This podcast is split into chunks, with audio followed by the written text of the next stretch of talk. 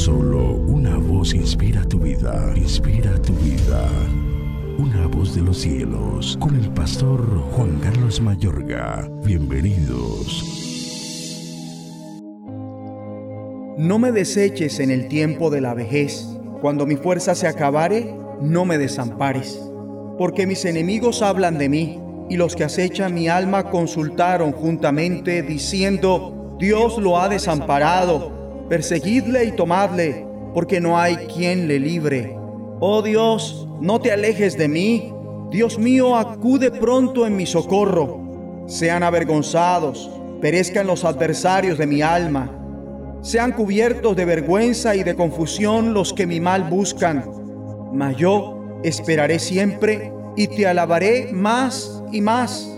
Mi boca publicará tu justicia y tus hechos de salvación todo el día aunque no sé su número. Vendré a los hechos poderosos de Jehová el Señor. Haré memoria de tu justicia, de la tuya sola. Oh Dios, me enseñaste desde mi juventud y hasta ahora he manifestado tus maravillas.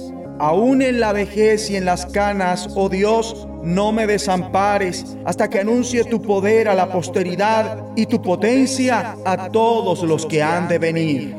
Salmo 71 versículos 9 al 18. Son demasiadas las personas que a la fecha no creen que exista un bien o un mal absoluto. El relativismo está a la orden del día. Todo es relativo. Como seguidores de Cristo, no debemos someternos a estas ideas relativistas. Tenemos que estar dispuestos a la voz profética de las Escrituras que acostumbra trazar fuertes diferencias, elecciones éticas urgentes y caminos alternativos en medio de dificultades y circunstancias complicadas. La existencia de lo bueno y lo malo aparece muy claramente en el pasaje inicial y se da una fuerte diferencia entre ambas. En este Salmo 71 observamos que el salmista está determinado a finalizar bien. Escribe esto, no me rechaces cuando llegue a viejo. No me abandones cuando me falten las fuerzas. Aun cuando sea yo anciano y peine canas, no me abandones, oh Dios, hasta que anuncie tu poder a la generación venidera.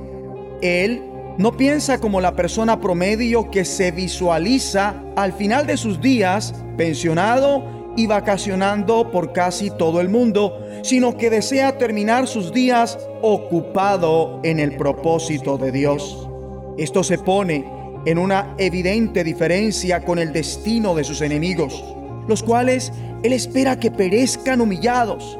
Desde la óptica del Nuevo Testamento, seguramente esta no es la forma adecuada de orar por nuestros enemigos, pero algo es verdad que ciertas personas parecen perecer humilladas.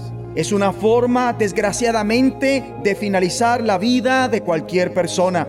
El salmista se ubica en contraposición con aquellos que perecen humillados al decir, pero yo desea continuar estando cerca del Señor al terminar su vida. De hecho, desea que al final de su vida sea más fructífero incluso que al inicio, pues dice, y más y más te alabaré.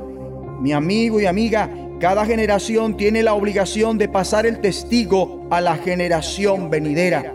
Una parte vital de finalizar bien, es decir, mejor que al principio en esta vida, es planificar la sucesión. Se ha dicho que es clave seguir a un Pablo, formar un Timoteo, ser mentoreado por una María y preparar a una Febe. Quien no finaliza bien, mejor que al principio, acaba mal. Oremos unidos.